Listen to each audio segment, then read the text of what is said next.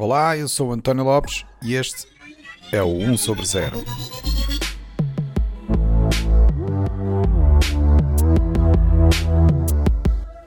Este é o episódio 54, onde vamos falar sobre o futuro do podcasting.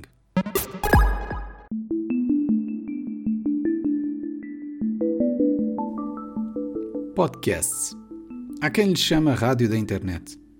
Mas ainda que partilhem com a rádio a via de comunicação só por áudio, na verdade os podcasts vão muito além daquilo que é a rádio.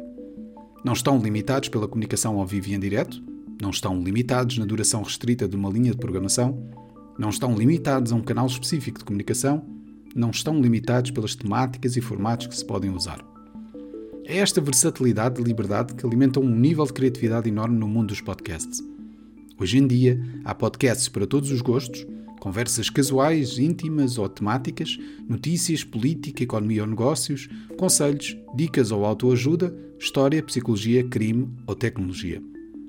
E apesar de toda esta diversidade assentar ainda num modelo antiquado de disponibilização de informação baseado no conceito de feed RSS, o que é certo é que o podcasting está a viver uma era dourada.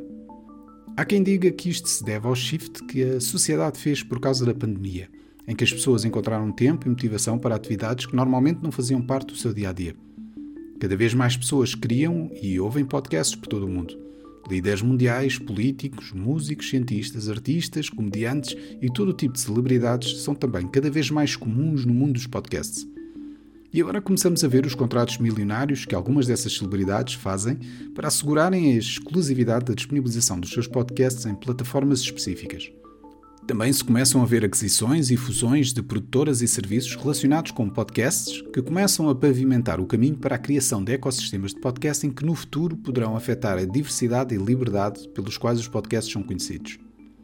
Entretanto, vão surgindo outros modelos de comunicação que começam a afirmar-se como apetecíveis e conseguem gerar comunidades impressionantes, competindo assim de certa forma com os podcasts.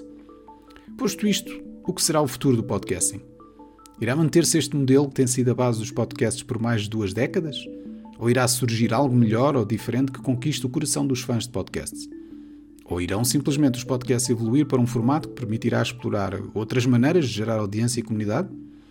Neste episódio de 1 sobre 0, convidei outros podcasters e conversámos sobre estas temáticas na tentativa de nos prepararmos para o que vem.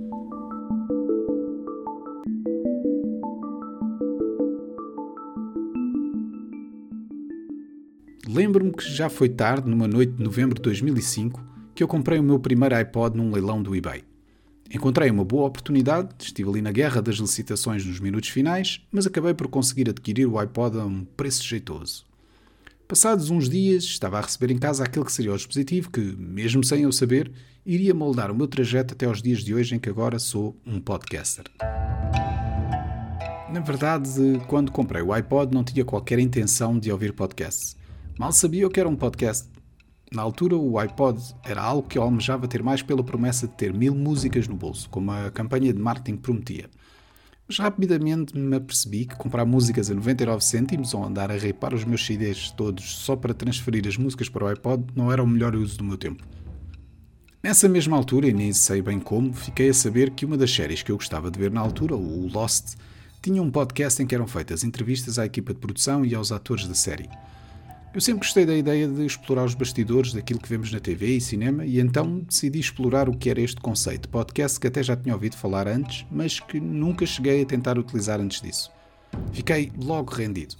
Era não só fácil procurar e encontrar podcasts interessantes, como assim que ligava o iPod ao computador e o iTunes verificava que tinha novos episódios para adicionar, estes passavam automaticamente para o iPod para eu depois ouvir enquanto ia para o trabalho, cozinhava ou fazia caminhadas ou corridas.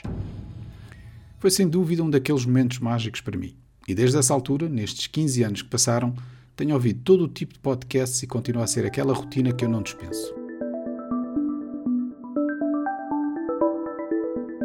A história dos podcasts começa no ano 2000, numa altura em que um dos fabricantes de dispositivos MP3 da altura, a empresa i2Go, criou um sistema que permitia selecionar, fazer downloads e armazenar conteúdos áudio em computadores e pequenos dispositivos MP3 Foi a forma que a empresa encontrou de, numa altura em que o mercado da indústria musical ainda não apostava muito no digital, criar exatamente um mercado de conteúdos áudio apelativos que justificasse a aquisição deste género de dispositivos. A empresa não sobreviveu ao crash da bolsa associada a empresas .com do início do milénio, mas o conceito de subscrição de conteúdos áudio disponibilizados em série através de um feed para download automático vingou.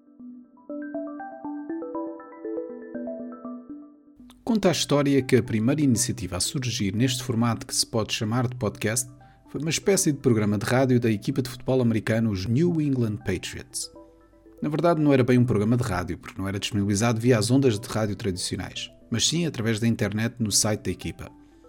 Esse podcast, que se chamava Patriots Unfiltered, ainda existe hoje e continua a disponibilizar entrevistas, notícias e detalhes dos bastidores dos New England Patriots. Apesar de outras iniciativas terem surgido desde essa altura, foi só em 2004, com o aparecimento do iPod e depois em 2005 com a inclusão de podcasts no iTunes, que os podcasts efetivamente começaram a ganhar tração. Tal como expliquei no meu caso, a usabilidade do iPod, a simplicidade com que se subscreviam podcasts e a facilidade com que se obtinham novos episódios e se armazenavam nos dispositivos foi a fórmula mágica para os podcasts terem tido um crescimento considerável. Curiosamente, foi só nesta altura que este tipo de disponibilização de áudio episódico na internet começou a ser designado podcast. E passados mais de 15 anos, pouco mudou. Os podcasts ainda assentam neste modelo de distribuição e estão cada vez mais populares.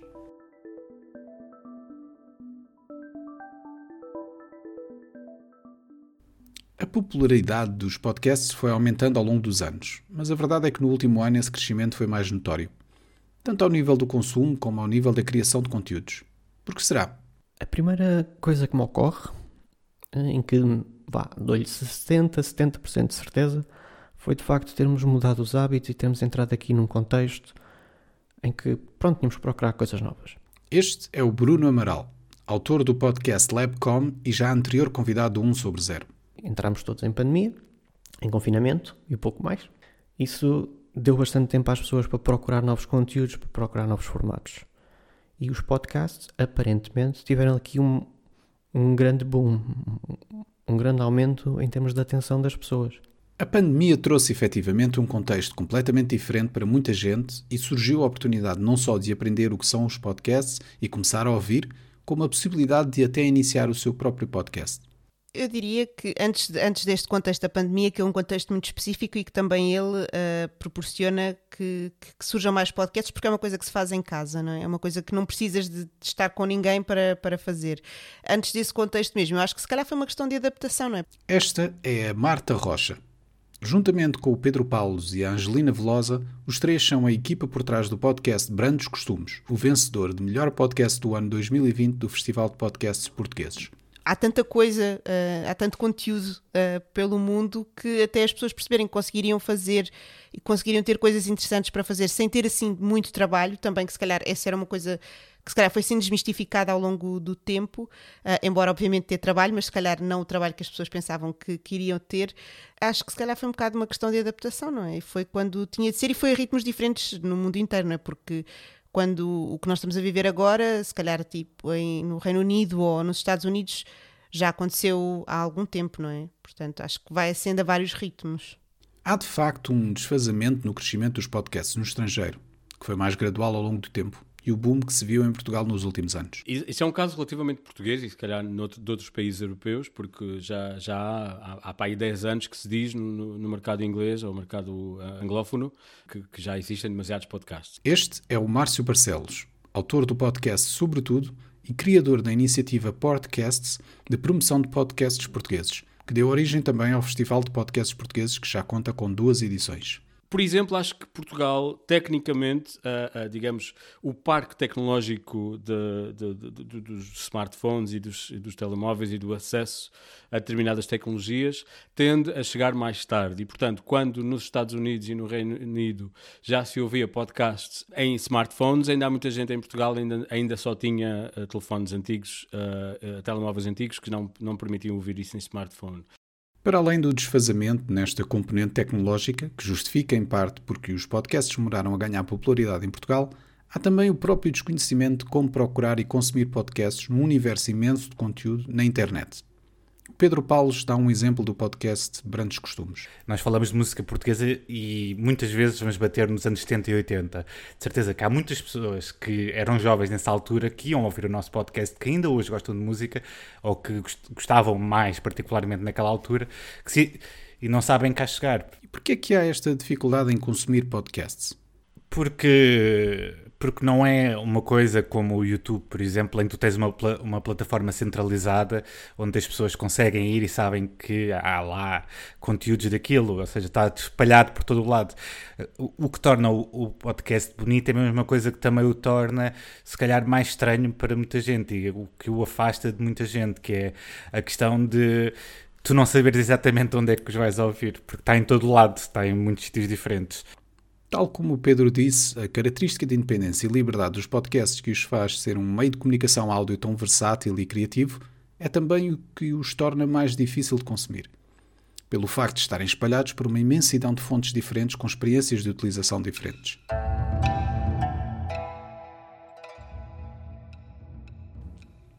Contudo, o Spotify veio ajudar a mudar um pouco esta percepção.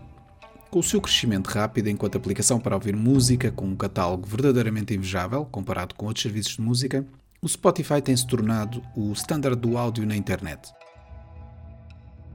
A uma dada altura, o Spotify chegou à mesma conclusão que o Pedro e reconheceu o potencial dos podcasts enquanto mais um ramo desta árvore que é a comunicação áudio na internet. A aposta do Spotify nesta área tem sido bastante forte, ao ponto de realizarem contratos milionários com algumas celebridades, como é o caso do negócio de 100 milhões de dólares que fizeram com o Joe Rogan para que ele passasse a produção do seu podcast para o Spotify. Outros exemplos incluem a ex-primeira-dama Michelle Obama, que se iniciou na vida de podcaster exclusivamente no Spotify, e a parelha do ex-presidente Barack Obama e o grande músico Bruce Springsteen, que iniciaram agora um novo podcast também exclusivo no Spotify. Tudo isto são nomes de peso e que o Spotify sabe que o investimento milionário justifica-se enquanto ferramenta para cimentar a importância do Spotify como plataforma que quer ficar conhecida também pelos podcasts. Tens razão que existe, existiam recentes, uh, digamos, uma evolução bastante uh, clara uh, na, na, criação de, de, de podcasts de autor e autores conhecidos, por exemplo, mas para mim isso é uma evolução que é uma fase posterior simplesmente ao boom dos podcasts. Ou seja, tu precisas de criar um mercado, que precisas de criar uma massa crítica considerável para que depois um, investimentos milionários que é o caso de alguns desses podcasts que estás a mencionar, possam ser feitos. E tal como referido no início, a pandemia desempenhou aqui um papel importante para gerar este mercado de consumo de podcasts que acabou por atrair estas celebridades que vemos agora iniciar a sua vida de podcasters e o boom que está a acontecer agora é a fase seguinte em que se criam podcasts cujo objetivo é fazer dinheiro com a publicidade porque eu tenho porque tens pessoas famosas a dar a cara por eles ou a dar a voz. Mas eu já ouço podcasts americanos que são desculpas para terem intervalos para ter publicidade. Ah, e portanto, em que tu vais buscar uh, atores, comediantes conhecidos que vêm falar de tudo e de nada e depois tens três ou quatro intervalos publicitários em que até alguns deles são lidos pelas, pelos uh, protagonistas. Realmente, a procura de rendimento em meios alternativos foi a solução encontrada por algumas destas celebridades quando viram que o seu negócio habitual foi severamente afetado com a pandemia. Mas isto não é novidade no mundo dos podcasts. Já há muitos anos que há podcasts que garantem a sua sustentabilidade financeira através do modelo de anúncios. Esse é, na verdade, o modelo mais comum de obter algum rendimento neste meio de comunicação áudio. Talvez um modelo emprestado da velhinha rádio que também só sobrevive à conta de anúncios. Contudo, e tal como referido no episódio 52 do 1 sobre 0, em que falámos exatamente sobre advertising digital, há muitos autores que estão a procurar vias alternativas de rendimento com a criação dos seus conteúdos que não dependam tanto de anúncios. Uma dessas alternativas é o modelo de subscrição, em que, por exemplo, os conteúdos criados só estão disponíveis para os subscritores que pagam por esse acesso. Ou então, estes têm acesso aos conteúdos mais cedo que o resto do público. Ou então, o acesso aos conteúdos gerais não é restrito, mas os subscritores têm acesso a um conjunto restrito de conteúdos especiais que não estão acessíveis ao público em geral. Por exemplo, Fumaça é exatamente o mesmo. Eles têm um modelo de, de, que não é bem de subscrição, mas que é um modelo de, de crowdsourcing, de alguma maneira, de, donativo. Aliás, é um modelo de subscrição, mas que não é um modelo fechado. Ou seja, há pessoas que contribuem, mas o conteúdo que criam, à parte de algum conteúdo que é efetivamente exclusivo, é igualmente público e as pessoas que contribuem sabem que estão a contribuir para um bem público. O exemplo que o Márcio deu do podcast português Fumaça é um bom exemplo de um modelo que sustenta o bom trabalho de investigação jornalística que a equipa do Fumaça desenvolve. Mas tal só é possível porque faz parte de um projeto global de um órgão de comunicação social que tenta funcionar de forma totalmente independente. É um caso raro em Portugal, infelizmente, por causa da dimensão do mercado português. E que também tem a problemática que, que os músicos têm em Portugal, que muitos, muitas indústrias ou muitos meios de comunicação têm em Portugal, que é o, que é o problema da dimensão, o problema de, do número de pessoas que temos em Portugal que que às vezes eh, deixa de, de validar as coisas. Parece que, por exemplo, mil pessoas serve para fazer um artigo viral, mas não serve para um podcast ser importante, por exemplo. Em parte, isto justifica também porque é tão difícil encontrar um modelo de sustentabilidade financeira para a maioria dos projetos de podcasts em Portugal. Porquê? Porque em Portugal, a maior parte das marcas ou estão em, em coisas de grande dimensão ou estão em pessoas muito famosas, basicamente. Ou seja, e, e, eu acho que o investimento, o bolo todo, acaba por ir para essas pessoas. Portanto, é difícil de chegar cá abaixo para projetos que não sejam de famosos, muitas vezes, chegar cá o dinheiro, não é? Portanto, eu acho que é difícil e acho que isso vai ser sempre assim, porque é uma coisa, da, é a forma como as agências distribuem, distribuem o dinheiro das empresas, por assim dizer. Felizmente, há um muito projeto de podcasting em Portugal que não está nisto pelo dinheiro ou pela fama, mas sim pelo gosto de ser criativo e dar conteúdo que considera ser interessante, nem que seja para uma fatia bem específica da população que fala português. Esta abordagem de se apostar no podcasting independente resulta porque a base tecnológica de podcast é essencialmente aberta. Cada podcast publica aquilo que se chama de feed, que não é mais do que um link público e único para cada podcast, onde são publicados os metadados de cada episódio novo que sai desse podcast. E os vários serviços que disponibilizam podcasts visitam regularmente esse link público para saberem exatamente quando surgem episódios novos e assim recolherem-nos e disponibilizarem-nos para os seus utilizadores. Isto é bom porque oferece um ambiente totalmente aberto a qualquer pessoa que queira publicar um podcast, mas como já referido antes, tem a desvantagem de dispersar a oferta de podcasts por todo lado e com experiências diferentes entre plataformas. E nesse sentido, há plataformas que estão a procurar criar o seu próprio ecossistema de podcasts para tentar uniformizar a experiência para ouvinte de podcasts. É o caso do Spotify. Para além de serem uma das várias dezenas de plataformas que disponibilizam podcasts, o Spotify está a tentar garantir a verticalidade do negócio de podcasts. Ou seja, não querem ser apenas uma plataforma que os disponibiliza, mas sim controla o processo do início ao fim. O investimento que eles estão a fazer neste momento é uma coisa só para ponto de partida. Porque se formos a pensar, eles também adquiriram o Anchor, a aplicação que hoje em dia quase toda a gente utiliza para criar um podcast e para gerir um podcast, foi comprada por eles. Portanto, eu imagino que mais tarde ou mais cedo, se calhar mais tarde, eles vão incorporar isso no Spotify. Juntem esta aquisição do Anchor aos contratos milionários com algumas celebridades que já falei anteriormente, que garantem que esses mesmos podcasts só estarão disponíveis exclusivamente no Spotify, e dá para perceber para onde é que o Spotify está a caminhar. Não há maneira do, do Spotify ter investido quase um bilhão de dólares ou um mil milhões de dólares em podcasts e não esteja à espera de receber dinheiro em troca disso. Sim, é naturalmente um investimento para se tornarem numa espécie de Netflix dos podcasts. Eu acho que isso é um bocado a evolução natural de um sistema capitalista, que é quando uma coisa tem sucesso, as grandes empresas agarram nelas. Agora, claro que isso é um, é um problema comum a todas, as, a todas as plataformas e a todas as áreas de negócio, que é quem tem dinheiro uh, investe para ter o conteúdo do seu lado. E, e, é essa coisa de, de, nós estamos cá desde o início e sabemos como é que se batalha para ter um podcast e para ter um conteúdo e tudo isso. E depois chega uma, uma empresa grande e, e agarra nesses, nesses conteúdos e parece que, pronto, que agora nasceu ali, não é? Mas isso acho que é, é, uma consequência natural e obviamente que agora é o Spotify surgirá com certeza outra plataforma do tamanho deles ou outra rede ou uma rede social que se adapte também a ter esses conteúdos. Uh, acho que não vai ser um problema uma questão exclusiva do Spotify. É uma questão com a qual se, se terá de lidar acho eu. Sim a Marta tem razão. Teremos de aprender a lidar com isso. Não podemos ser aqui os velhos do Restelo que vão gritar bem alto que somos contra toda e qualquer mudança mas confesso que não posso deixar de me sentir algo preocupado. Quando finalmente o Spotify se conseguir afirmar como o sítio dos podcasts, da mesma maneira que o Netflix é para as séries de TV e o YouTube é para os vídeos, Quando os podcasters passarem a ser conhecidos como Spotifyers, da mesma maneira que a malta que tem um canal no YouTube é YouTuber, quando esse dia chegar, o que isso significará para o mundo dos podcasts? Podemos imaginar um cenário em que o Spotify exige aos podcasters que terão de deixar que sejam injetados anúncios dinamicamente em cada episódio do podcast se quiserem continuar a usar o serviço que o Spotify agora presta gratuitamente. Ou, alternativamente, se não quiserem o modelo dos anúncios, terão que pagar para usar o serviço do Spotify. Preocupa-me que eles ganhem poder, porque o, o ponto de o canal de distribuição controla a audiência continua a estar lá. Eu fico sempre um bocadinho mais fragilizado se tiver que depender do site unicamente. Eu gosto que ele seja o ponto central de distribuição.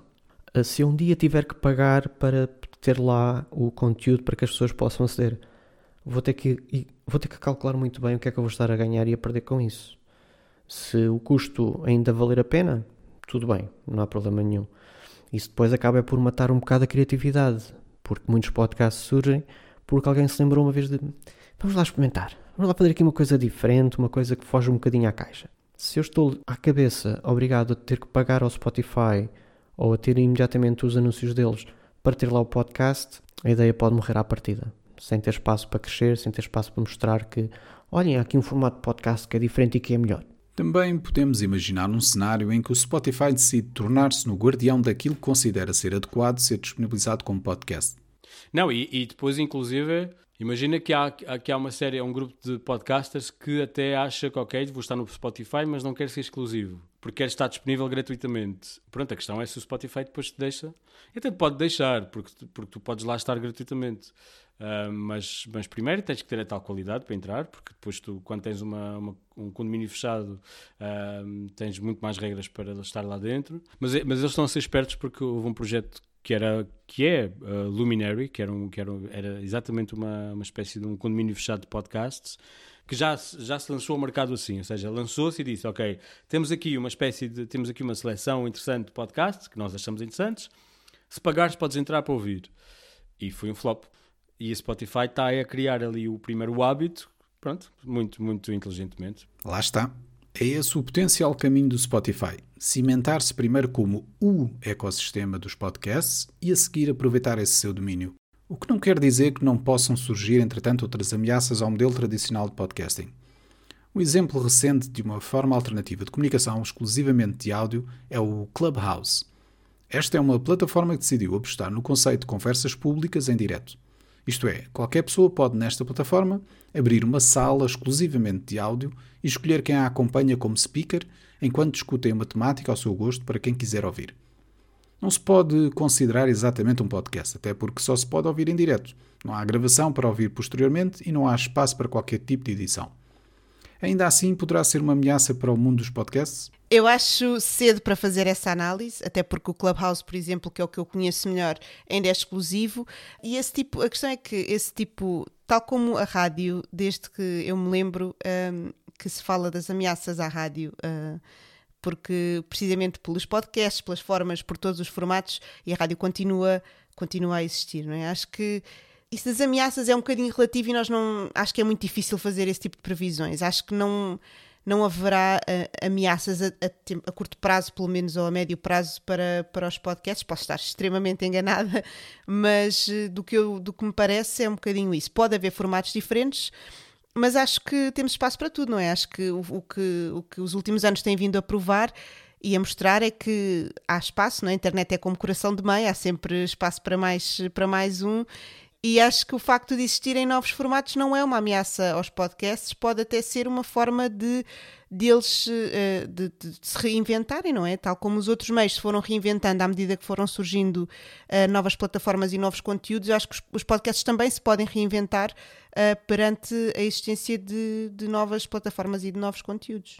Sim, é a velha máxima de olhar para uma ameaça e transformá-la numa oportunidade se isto vier substituir os podcasts, também não vou pôr a rasgar vestes, porque é, se é o que as pessoas querem, porque não, não é? Mas não acho que seja particularmente. Havia alguém que dizia que isto, na verdade, acaba por ser mais. Isto entra no mercado das conferências, mais do que propriamente dos podcasts. Porque tu, se calhar, podes pagar para assistir a uma conferência, podes ter uma web summit toda em, em Clubhouse, só que aí é um, é um mundo diferente que não é ainda os podcasts. É possível que o Márcio tenha razão e que o Clubhouse não seja propriamente uma concorrência direta aos podcasts no seu conceito. Mas a verdade é que vai sempre acabar por ser concorrente num outro aspecto. Num mundo digital em que existe cada vez mais conteúdo interessante do que aquele que alguma vez conseguiremos ouvir ou ver numa vida inteira, os podcasts são apenas mais um elemento que tem de lutar pela atenção das pessoas. Os podcasts têm desempenhado o seu papel nestes últimos 20 anos como um meio de comunicação áudio com as suas características bem definidas. Mas como serão os próximos anos? O Márcio, na newsletter subscrito do Jornal Público, na qual colabora com a Aline Flor e o Ruben Martins, já deixou lá algumas previsões. E, e, e, fiz três previsões para o mercado nacional e três previsões para o mercado internacional. Para o mercado nacional é mais fácil porque há coisas que simplesmente ainda não existem. Uh, uma das previsões é que acho que em breve haverá uma, uma, espécie, uma aposta maior em ficção, que há pouca coisa em Portugal. Mas há, há, outros tipos de podcasts de ficção mais longos, mais, mais episódicos, com a narrativa mais, digamos, mais trabalhada, um, que ainda não existe propriamente. Acho que há uma, espécie, uma, uma série de players que ainda não, não, não estão ativos em Portugal. Acho que os grupos de média não estão a apostar propriamente nos podcasts. Portanto, em Portugal, acho que as previsões passam por aquilo que já sabemos que existe noutros países e que em Portugal ainda não existe. No estrangeiro, acho que. No estrangeiro, ou, ou pelo menos internacionalmente, em termos gerais sobre podcasts, eu acho que passará por agora ou no futuro por redefinir exatamente o que é que é esta questão de, de que maneira que o podcast nos chega a nós. Eu acho que também pode, pode, pode haver alguma reflexão sobre o que, que é que pode ser um podcast feito no Instagram ou o que é que pode ser um podcast feito numa outra plataforma que não, que não é só áudio e portanto acho que podemos começar a redefinir um bocadinho o que é que é este princípio do podcast. Eu desde 2018 que tenho uma previsão, mas eu acho que o modelo que pode funcionar para consumo de podcasts, eu acho que há um mundo em que é possível um, introduzir um novo elemento na, no ecossistema dos podcasts, que na verdade é um retrocesso à rádio, em que, imagina que tu, utilizador do Spotify, e isso agora até veio, veio a ser uh, uh, reforçado quando o Spotify introduziu a ideia de teres podcasts com música, em que, em que simplesmente um, tu, como utilizador do Spotify, podes criar o teu próprio programa de rádio, entre aspas, em que vais buscar podcasts e vais buscar música e crias uma programação. O que responde também a um problema que é um problema grande, particularmente em mercados mais saturados, mas que já começa a ser em mercados portugueses, que é o da recomendação. Hoje em dia é muito difícil descobrir produtos novos, uh, podcasts novos.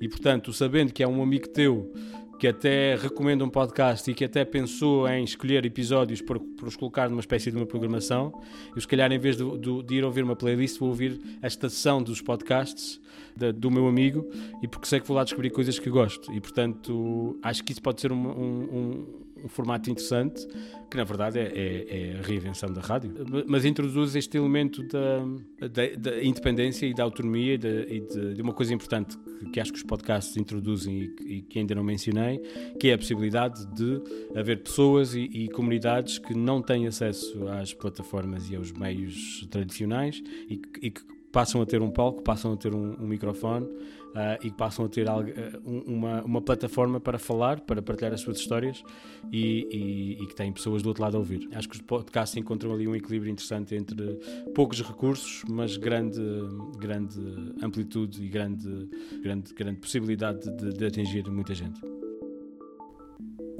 Seja o que for o que o futuro nos reserva, cá estaremos para tentar produzir o conteúdo que nos orgulhamos e que esperemos seja do agrado dos nossos ouvintes. Fica aqui o meu agradecimento aos colegas podcasters que aceitaram participar neste episódio e ajudaram-nos a mergulhar neste mundo do podcasting. Foram eles a Angelina Velosa, a Marta Rocha e o Pedro Paulos do podcast Brandos Costumes, o Bruno Amaral do podcast Labcom e o Márcio Barcelos do podcast Sobretudo. Façam um favor a vós próprios e vão lá ouvir os podcasts deles. Até breve!